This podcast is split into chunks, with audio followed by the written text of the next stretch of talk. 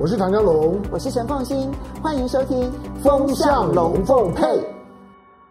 你好，我是陈凤新，很高兴在周末的时候呢，跟大家聊聊天，看看过去呢曾经发生的事情呢，有哪一些可以跟大家来分享。那么，我觉得今天在俄乌情势当中呢，我特别其实想要来跟大家谈的是，国际的每一个国家是如何的在这一场战争当中，然后重新的评估自己的利益。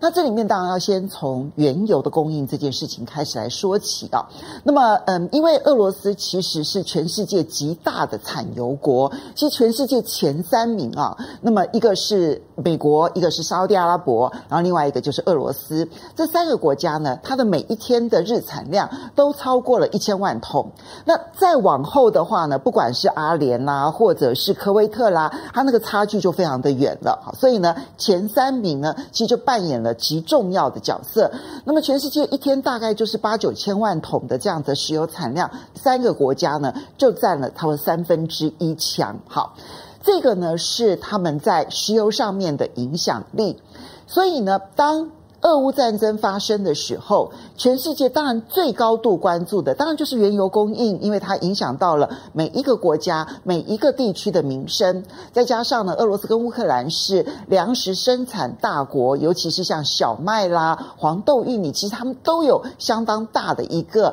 产量，他们这一部分的粮食的影响就会比较集中在。中东欧地区，还有中亚地区，还有中东地区，各地其实生产小麦的国家非常的多。那么不一定非要从俄罗斯或者非要从乌克兰来进口，但这个地区就是中亚，比如说像土耳其，或者是中东地区，又或者是像东欧这些国家，他们就会高度依赖俄罗斯跟乌克兰。好，每一个国家呢，依赖的程度是不一样的，那么所能够采取的策略也就是不同的。上个礼拜我们其实跟大家提到，就是呢，拜登呢，他能够制裁俄罗斯的能源。坦白说，我认为拜登其实都是被逼我并不认为拜登希望挑起在能源上面来制裁俄罗斯。对于拜登而言，他用 SWIFT 就是 SWIFT 环球金融协会呢来制裁俄罗斯，他觉得他已经达到目的了。他可以冻结俄罗斯的外汇资产，他并不想要动能源。不想动能源的原因很简单，因为。终究，拜登深受通膨之苦。你看到美国它的二月份的这个消费者物价指数年增率已经高达百分之七点九了，再创四十年来的新高。它如果再不能够克制通膨的话呢，对它。年底的时候的这个美国国会的这个其中选举呢，那实在会是影响太大了。所以呢，我不认为拜登想要真正的制裁俄罗斯的能源。事实上，他很小心翼翼的，然后一直要避开对于俄罗斯能源制裁。但现在呢，当美国每一天从画面上面看到乌克兰的战争，然后看到这里面受伤的人民的时候，对于美国人而言，他们很简单的一个情绪就是呢。我们该做些什么事吧？我们不要参与战争，我们不要派美国军队去，我们一定要采取一些做法，然后来帮助乌克兰来打击那万恶的敌人哈，俄罗斯。所以呢，美国国会呢现在给了很大的压力，那么最后呢，拜登只好呢对于这个俄罗斯的能源加以制裁。你就会发现欧洲就很难跟进，因为。欧洲终究是高度依赖，不像美国，我可以自给自足，我可以自己生产我的原油。我为什么讲说拜登并不想要制裁这个俄罗斯的能源呢？并不是他想要放俄罗斯一马，而是因为呢，他的制裁其结果可能会导致国际油价的飙涨，那就会影响到他的通膨。现在他制裁了俄罗斯，那战争呢又一直持续。他也并不希望战争真的很快的结束，在这种情况之下呢，那我要想尽方法去找到取代的这一些原油啊，所以你就看到过去这一个礼拜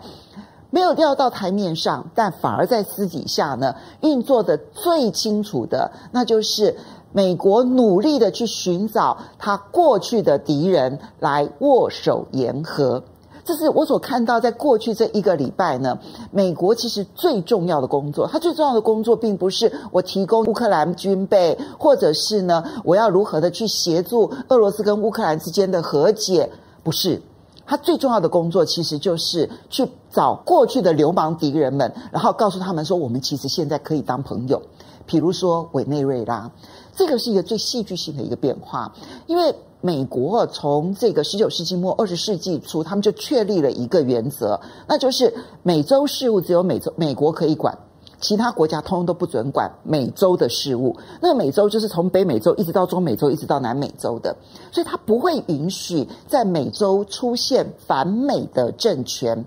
古巴是其中的一个案例，委内瑞拉是其中的一个案例。古巴是因为距离美国太近，委内瑞拉是最可恶的。好，对美国来说，不管是古巴或者是委内瑞拉，就是长期的承受美国的制裁。那它的原因是说啊，你内部不民主啦，等等等等的。但事实上，在中美洲一直到南美洲，美国支持的独裁政权不少，但是它就是要针对两个反美的国家呢，拼命的制裁。那委内瑞拉原本是个产油国，好，它因为这一个在遭到了美国制裁，然后再加上呢前几年的低油价，所以委内瑞拉的经济呢已经凋敝到近乎是破产的一个状况。但是委内瑞拉的政权还是本身撑过来了。他现在呢，因为油价上涨，虽然在美国的制裁之下，他没有办法很顺利的在公开市场上面卖他的油，但是呢，透过了俄罗斯，透过了中国大陆，他还是对外有一部分的原油上面的一些收入。对美国来说，那就是流氓；对美国来说，那就是敌人。但是呢，上个礼拜最戏剧化的就是呢，美国派出了一个代表团到了委内瑞拉的首都，然后跟委内瑞拉的总统的代表呢开始洽谈，要解除委内瑞拉的制裁，因为你必须要很快的找到一批油来取代，因为制裁俄罗斯以及现在全世界没有人敢跟俄罗斯买油所产生的供需的缺口。那第二个，他急着要握手言和的，就是伊朗。其实伊朗哦，是这个呃，拜登总统上任之后呢，就一直想要解决的问题。本来在奥巴马时期，二零一五年的时候，那么由包括了安理会的五个常任理事国，那么还有包括了德国，然后跟这个伊朗，好，就一共是七个国家共同签署的核协议呢。二零一八年呢，因为这个川普上任了之后呢，就取消了，片面取消了这个协议。欧洲还是承认这个核协议的哦。那中国、俄、中国大陆跟俄罗斯也是承认这个核协议的。那伊朗其实当然很不满，美国片面的取消了核协议，而还制裁了伊朗。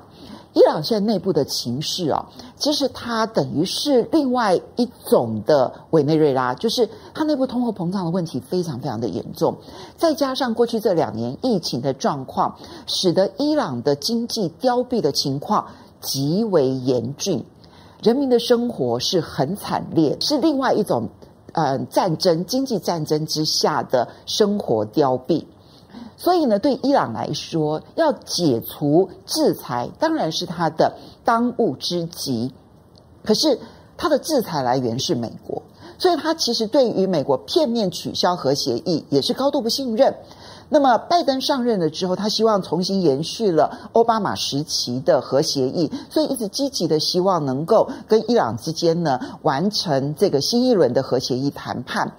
这个谈判呢，在去年密集的进行了几轮的谈判之后呢，其实眼看着在今年初要有一个成果了。而且呢，在战争之前，其实就快要有成果了。那战争一发生，对于拜登来讲，当然就是更希望这个伊朗核协议能够很快的谈成。可是这个时候呢，俄罗斯就跳出来了，因为他很清楚的知道，这个时候拜登所希望去拉拢的，不管是委内瑞拉啦，或者是伊朗啦。其实最终目的就是要将他们的石油送到市场上之后呢，可以更容易的在能源市场上面去孤立俄罗斯。所以呢，他表明了反对核协议重新恢复这件事情啊。我觉得后续的发展很微妙。委内瑞拉跟伊朗，其实在他们被美国制裁的期间，俄罗斯其实跟这两个国家保持了极为友好的关系。啊，敌人的敌人必定是我的朋友哈，这在国际政治上面来讲是再现实也不过了。那但这个时候，究竟要选择跟美国合作换取解除制裁呢？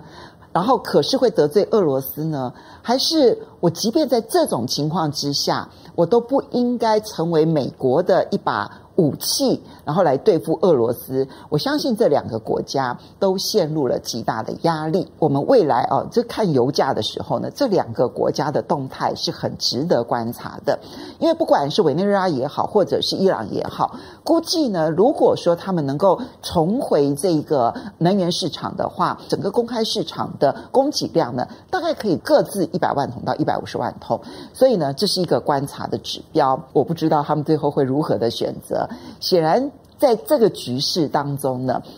朋友跟敌人的界限都会变得很不清楚。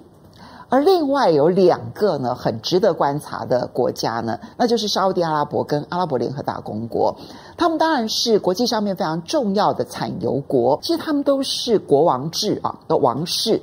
那现在掌权的都是王储。啊，并不是国王，不是老国王，而是王储。那嗯，有关于他们的国王呢，有很多的传言。那我不去细讲这些传言。总而言之呢，掌大权的人是王储。其实国王呢，基本上都已经不管事了。好，那这两位王储呢，年轻，有冲劲，很任性，有很多的这个行事风格呢，是有。备受批评的，所以呢，拜登上任了之后，以各式各样的人权理由，其实呢，跟沙乌地阿拉伯还有阿拉伯联合大公国的关系是很糟的。尤其是沙乌地阿拉伯，沙乌地阿拉伯的王储曾经策动了一次暗杀，然后呢，将这个美国媒体呢，但是是属于沙乌地阿拉伯籍的记者哈绍吉呢，在土耳其沙乌地阿拉伯在土耳其的大使馆呢诱杀。好，那这件事情呢，在美国其实引起了极大的震撼，这就使得呢，美国跟沙乌地阿拉伯还有这个阿联之间的关系呢，就变得极为紧张。再加上呢，美国希望跟伊朗改善关系，那么伊朗的什叶派跟这两个王室主要的逊尼派，其实是宗派上面的世仇。那这个宗派上面的世仇，使得他们彼此之间的仇恨，可能比我们想象中的还要来得深。这种情况之下，当美国要跟伊朗交好，然后美国又说这两个国家不符合人权的标准。你不要忘了，在去年底的民主峰会当中，这两个国家都是没有受邀的。那么这个时候呢，诶，要增加石油产量，其实你细数所有的产油国，除了我刚刚提到的委内瑞拉跟伊朗是被美国制裁，以至于他们的石油没办法在公开市场销售之外呢，有能力在很短的时间之内增加产量的，其实只有沙乌地阿拉伯跟阿拉伯联合大公国。嗯。举个例子啊，在这个 OPEC Plus 啊，产油国联盟呢，他们从去年底开始有增产计划，让每一天的产量增加四十万桶，哈，这样子的一个计划呢，其实执行到现在，他们没有一个月达到那个标，就是没有达到高标。那明明你可以生产这么多，可是他们差距呢，一直都差了几十万桶。不是沙乌地阿拉伯跟阿拉伯联合大公国的问题，而是其他的产油国，他们的产能赶不上。他们的产能呢，其实在过去油价极为低迷的时候，那很多的产能其实荒废了，或者是没有新的产能开发，因为不敢去投资，以致导致呢，现在要增加产能，这些国家的产量就一直跟不上。而沙乌地阿拉伯跟阿拉伯联合大公国对他们来说，现在的产能是对他们来讲叫做刚刚好的产能，就是我赚到了足够的财政收入，而我的获利是最大，因为现在油价高涨嘛。那我的产能这样子的状况，我可以获取到最大的利益，所以其实它并没有增产的本身的动机。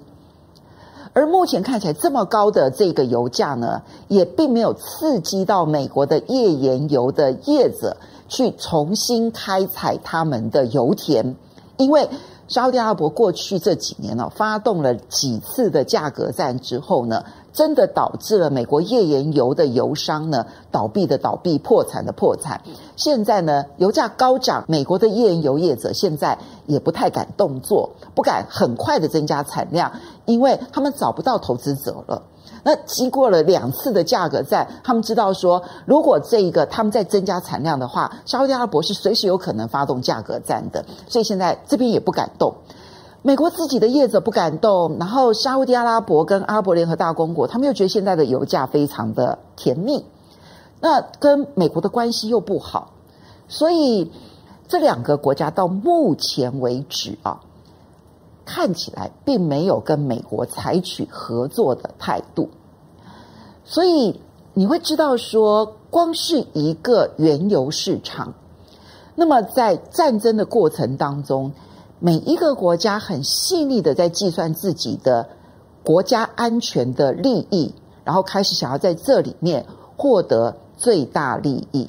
产油国联盟是其中一个，因为产油国联盟不只是 OPEC，还当然现在呢，俄罗斯其实在这里面扮演很重要的角色。那么这也使得俄罗斯跟这几个国家的关系呢一直非常的良好。那么所以呢，这两个国家有很大的动机不愿意配合美国。那委内瑞拉跟伊朗。这个曾曾经被美国视为流氓的国家，现在愿不愿意出手去救救美国的通货膨胀？这也是一个很大的国际战略上面的一个考验。这是原油市场当中呢，每一个国家所扮演的很微妙的角色。当然，我们是消费国，我们并不是这个石油生产国。但你从这里面就可以看得出来，其实。任何一场战争，它的影响会比你想象中的微妙而深沉。台面上的战争很残酷，台面下的商场上的战争，以国家为代表的商场上的战争，其实它的整个的战况更加的激烈，只是它没有要到台面上而已。那在这个过程当中，你要跟我谈人权吗？谈民主吗？谈自由吗？No，到最后都是国家利益。很高兴跟大家来分享这个礼拜所发生的事情。我们下个礼拜同一时间再见喽！我是陈凤欣，拜拜。